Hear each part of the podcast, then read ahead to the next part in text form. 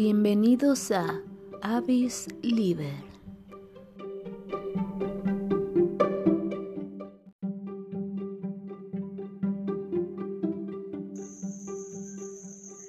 Hola, ¿qué tal? Bienvenidos a otro episodio de Avis Liber. Yo soy Brenda. Y yo, Carla. El día de hoy tenemos un podcast especial. Estamos celebrando la vida silvestre de nuestro planeta.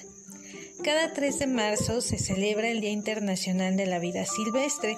Este día tiene como objetivo eh, hacer conciencias acerca del valor que tiene la flora y la fauna salvajes de todo el mundo. El día de hoy vamos a estar platicando un poquito acerca de qué es la vida silvestre, vamos a aprender un poquito acerca de por qué se celebra precisamente hoy el 3 de marzo. Y también vamos a aprender acerca de algunos conceptos básicos que nos pueden ayudar a diferenciar cuáles animales pertenecen a la vida silvestre, cuáles no y otros conceptos como el endemismo, que es una especie nativa, que es una especie exótica, entre otros. Así que eh, vamos a empezar con este episodio especial aprendiendo acerca de, todos estos conceptos que les comentaba, eh, la cual este, Carla nos va a explicar qué significan cada uno de ellos para que nosotros tengamos un panorama más claro sobre qué es la vida silvestre. Bien, ¿qué es la vida silvestre? Bueno, pues la vida silvestre se refiere a todos aquellos organismos, ya sean vegetales, animales, hongos, entre otros más, que no fueron domesticados y que habitan en un lugar sin haber sido introducidos por los seres humanos. Entonces, esto quiere decir que pues en ese lugar se originó esa especie. Y bueno, a diferencia, ¿qué son los organismos domesticados? Pues son aquellos que, que fueron adaptados por el ser humano o con la ayuda del ser humano para sobrevivir y después de muchas generaciones pues eh, lograron llegar a esa especie y pues fue para el beneficio meramente humano. A continuación les voy a explicar unos conceptos de tipos de especies para que ustedes puedan distinguir entre ellas y así juntos entendamos un poco más la diferencia entre la vida silvestre como tal y especies domésticas y cómo en la vida silvestre puede pasar que por medio del humano, ya sea intencional o no, pues se conviertan en especies introducidas o invasoras. Muy bien, comenzaré con las especies nativas. ¿Y qué son? Bueno, pues es, como les mencionaba, organismos que sean animales, vegetales, hongos y entre otros, eh, que son originarios de un sitio geográfico determinado es decir, que ahí fue donde se originó esa especie y pues que se distribuye en esa región sin la intervención humana de ningún tipo. Esto aplica incluso si posteriormente se ha extendido a otras regiones del mapa. Y pues todos los seres vivos no domesticados provienen de algún lugar en el cual se originó, como les mencionaba, su especie y pues en ese lugar son consideradas nativas. Generalmente poseen rasgos evolutivos determinados por su entorno de, original aparición, aunque estos van modificándose conforme su entorno cambia. Algunos ejemplos aquí en México, incluso aquí en, Jalisco o en Michoacán, pues está la zorra gris, en Michoacán la mariposa monarca, ustedes saben, el gato montés, el venado cola blanca, el jaguar. En plantas, por ejemplo, tenemos la cola de caballo, la caléndula, la pimienta gorda, entre otras más. Excelente. A continuación, también les voy a mencionar la diferencia entre especies endémicas y especies nativas. No hay que confundirlas. Bien, las especies endémicas son aquellas que solo habitan en un lugar determinado.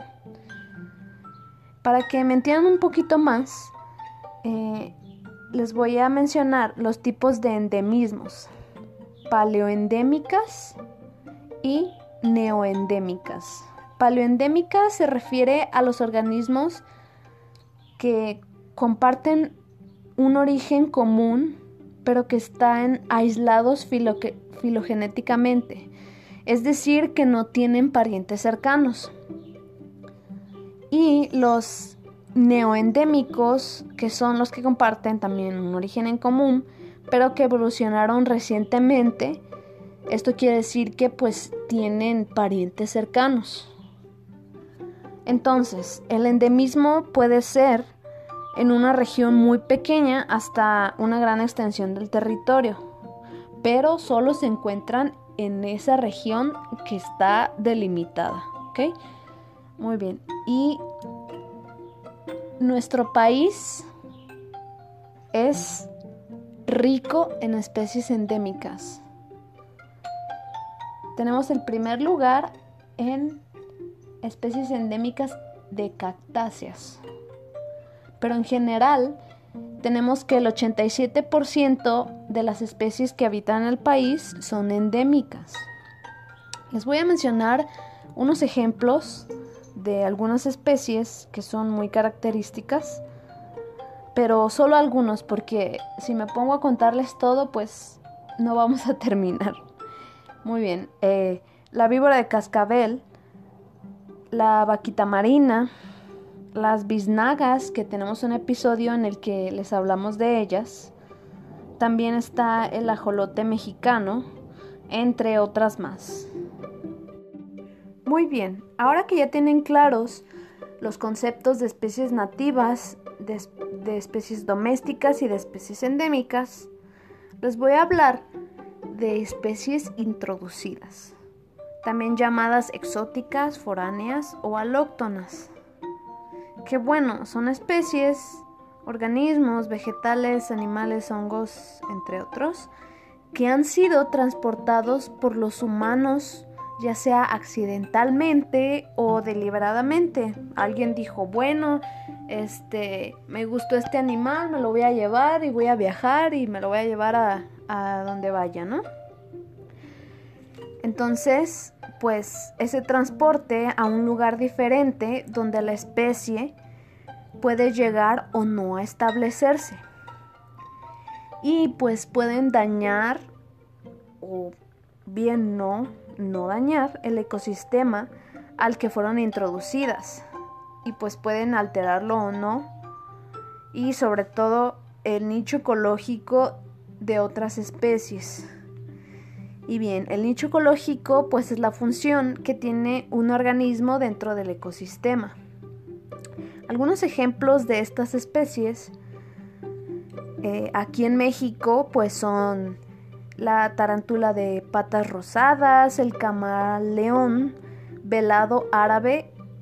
Aquí una especie que les voy a, mencionar en, el siguiente concepto, que seguramente más de alguno la ha visto. Y bien, eh, en plantas pues sería el trigo, el arce real, en anfibios la salamandra tigre, en insectos la catarina asiática y pues muchos más. Muy bien, ahora les voy a hablar de las especies invasoras. Estas son especies introducidas, pero estas especies logran tener éxito en su nuevo lugar donde se establecieron aumentan su número de individuos y pues perjudican la riqueza y la diversidad del ecosistema, afectando a otras especies. Una muy importante es el pez león. Es un pez que no tiene depredadores aquí en donde fue introducido y ha arrasado con muchas poblaciones de otros peces que son endémicos o nativos de ahí. Entonces es, es muy, muy importante que sepan qué especies son exóticas e invasoras. Otra especie es la cotorra argentina o el perico monje argentino.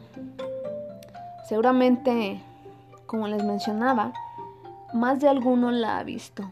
Es muy común verla aquí y esa se adapta muy fácil a cualquier tipo de, de lugar, prefiriendo zonas más urbanas y este pues arrasando con, con la comida y desplazando otras especies que, que viven aquí. También otra especie es el castor. De plantas vendría siendo la mimosa o acacia de albata. Unos insectos como la avispa chaqueta amarilla, anfibios como la rana toro, un hongo que se llama hongo quitridio, que este afecta a los anfibios principalmente y eh, no les permite hacer su respiración cutánea por medio de su piel. En reptiles tenemos una muy importante que es la tortuga de orejas rojas. Más de alguno en su infancia o actualmente puede que haya o, o tiene en este momento eh, esta especie de, tortuga. Y muchos llegaron a liberarlas dañando el ambiente en donde fueron eh, pues introducidas porque estas también se adaptan muy fácil y se comen todo entonces le quitan alimento a otras especies que, que viven ahí. Muy bien, pues a continuación Brenda nos va a hablar un poquito de el Día de la Vida Silvestre.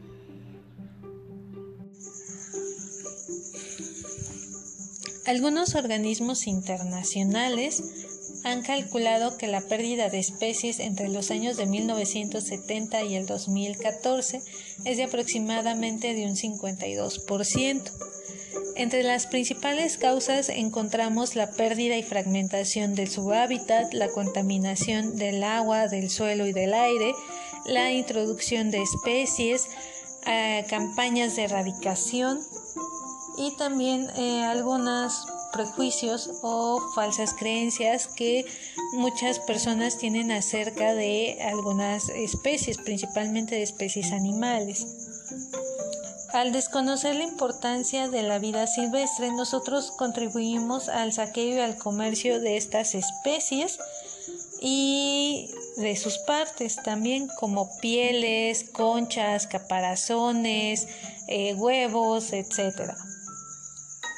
Esto puede provocar que algunas especies, tanto de animales y de de vegetales, de plantas, se encuentren en alguna categoría de riesgo, como pueden ser amenazadas, en peligro crítico de extinción, en peligro de extinción e incluso también puede ser que se eh, encuentren extintas en vida silvestre. Esto quiere decir que en su medio natural ya no las vamos a encontrar, que las únicas especies o más bien los únicos individuos que quedan de esa especie se encuentran en zoológicos, en colecciones privadas, en acuarios, en jardines botánicos en el caso de las plantas. En los años 60 del siglo XX, la extracción fue tan grave, fue niveles tan alarmantes, que esto llamó la atención de la comunidad internacional y gracias a este problema pues se realizó lo que viene siendo la Convención sobre el Comercio Internacional de Especies Amenazadas de Fauna y Flora Silvestres, que se conoce también como CITES, que son sus siglas en inglés. Los países que participaron se suscribieron el 3 de marzo de 1963 y el principal propósito de esta convención fue este, regular el comercio para evitar que eh, las especies, tanto de plantas y animales, pues eh, llegaran a, a, desaparecer, a, ponerse en peligro de extinción o a que sus eh, poblaciones se pusieran en riesgo. Este documento entró en vigor hasta el año de 1975. El 20 de diciembre del 2013, la Asamblea General de la ONU decidió proclamar el 3 de marzo como el Día Mundial de la Vida Silvestre, cuyo objetivo principal es el de eh, hacer conciencia acerca del valor que tienen la flora y la fauna salvajes. Esta fecha pues se eligió para conmemorar la aprobación del CITES, que se los mencionaba, se realizó el 3 de marzo de 1968. Actualmente en el CITES se encuentran 183 estados miembros y es una de las principales herramientas para la conservación de, las vida, de la vida silvestre. La Convención sobre el Comercio Internacional de Especies Amenazadas de Fauna y Flora Silvestres, o la CITES para no complicarnos la vida, es un acuerdo internacional que se realizó entre diferentes y varios gobiernos. El objetivo principal de, este, de esta convención es eh, regular el comercio internacional de especies de animales y plantas silvestres para que este, esta actividad, o sea, el comercio, no suponga una amenaza para la existencia de, de algunas especies. Debido al que el comercio de animales y plantas silvestres es una actividad que realizan diferentes países entre ellos, pues también es necesario que estos países cooperen para proteger a las especies de la sobreexplotación. Actualmente en las CITES hay registradas más de 37.000 especies entre animales y, plantas, las cuales están eh, catalogadas en diversos grados de protección, que eso los vamos a ver un poquito más, más adelante. Como ya se los había comentado, pues la CITES entró en vigor el primero de julio de 1975, aunque su creación fue en 1963, en la cual eh, participaron cerca de 80 países.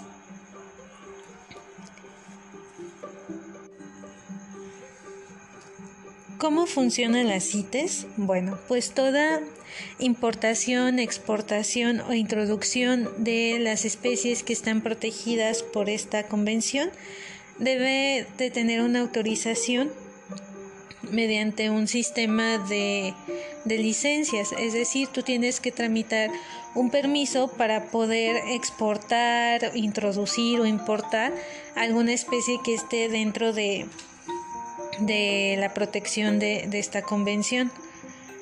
Cada país debe designar una autoridad que se va a encargar de administrar y de realizar eh, los procedimientos para otorgar las licencias.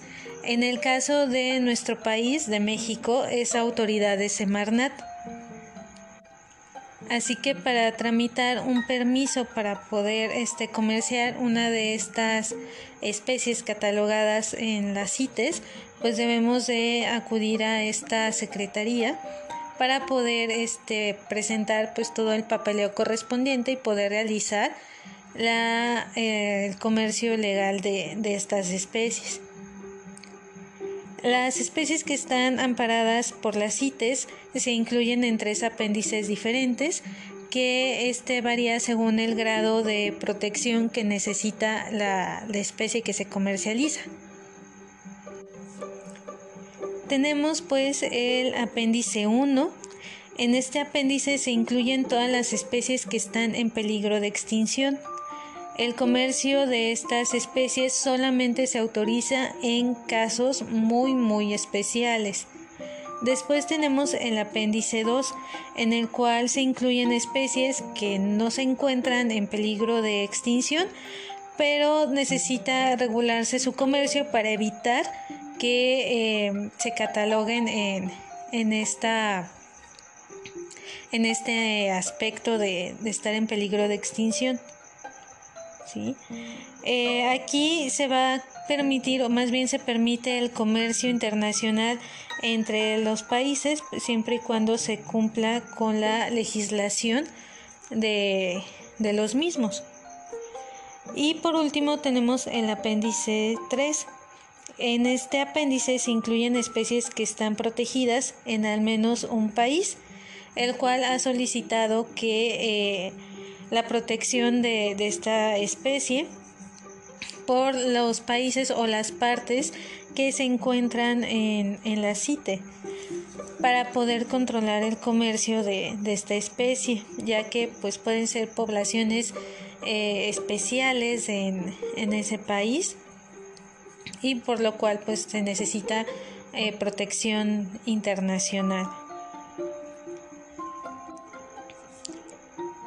Para poder importar o exportar eh, un espécimen, un individuo de alguna especie que esté incluida en los apéndices de las CITES, eh, se debe de obtener el documento apropiado, que son las licencias que les comentaba, y se tiene que presentar al despacho de las aduanas en caso de que, de que se realice en un puerto de entrada o de salida.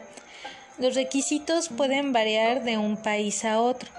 Por ejemplo, en algún país te pueden este, pedir más bien este, un documento diferente que en otro país. Así que pues si quieres comercializar una especie que esté dentro de las CITES, pues tienes que investigar la legislación de tu país, así como la legislación del país a donde la vas a importar o exportar. Actualmente en las CITES hay amparadas 5.950 especies de animales y 32.800 especies de plantas. Esto es hasta eh, noviembre del 2019. Actualmente hay 183 países miembros. México se integró a la convención el 2 de julio de 1991 pero este entró en vigor hasta el 30 de septiembre del mismo año. Como ya se los comentaba, la autoridad o la secretaría encargada de todo las, de otorgar las licencias es la Semarnat. En México tenemos incluidas en el apéndice 1 151 especies, tanto de plantas como de animales, en el apéndice 2 se encuentran incluidas 2.364 especies y en el apéndice 3 únicamente hay 23. La CITES actualmente es una herramienta muy importante que ayuda para regular el comercio de, de, las especies silvestres y que también nos ayuda para la conservación de las mismas, ya que al mantener regulado el comercio, pues podemos también eh, combatir el tráfico ilegal de especies. Recuerden que es muy importante que evitemos adquirir especies silvestres, estén o no estén en las CITES, ¿sí? ya que pues ellos forman una parte muy importante en los ecosistemas. También es importante que nosotros conozcamos con cuáles especies silvestres convivimos para que nosotros podamos aprender aprender a, cuidarlas y a protegerlas. Es muy importante en la actualidad que nosotros tratemos de mantener el equilibrio de los ecosistemas, evitando eh, contaminarlos, introducir especies exóticas, evitar pues también este evitar maltratarlas debido a los prejuicios, a creencias erróneas que nosotros tenemos sobre ellos. Esto es algo que últimamente hemos visto o hemos notado más y que se da todavía en nuestro país. Por ejemplo, las creencias de que muchos animales atraen a la muerte o que son brujas u otros seres místicos y terminan maltratando e incluso matando a estos animales.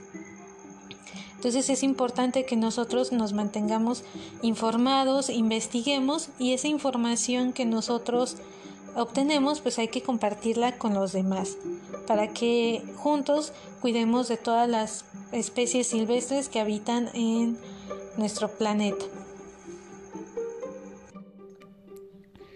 Bueno, esto ha sido todo el día de hoy. Esperamos que les haya gustado este episodio. Recuerden que todo este mes les vamos a estar subiendo episodios semanalmente dedicados a la vida silvestre. En el siguiente episodio les vamos a hablar de las amenazas de la vida silvestre. Ahí pues ya vamos a explayarnos un poquito en el área de las especies introducidas que les mencionamos anteriormente.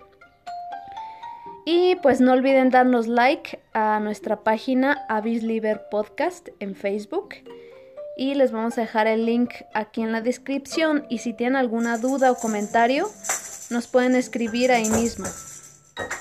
Aquí nos despedimos nosotras, nos vemos la siguiente semana. Esto fue Avis Liber.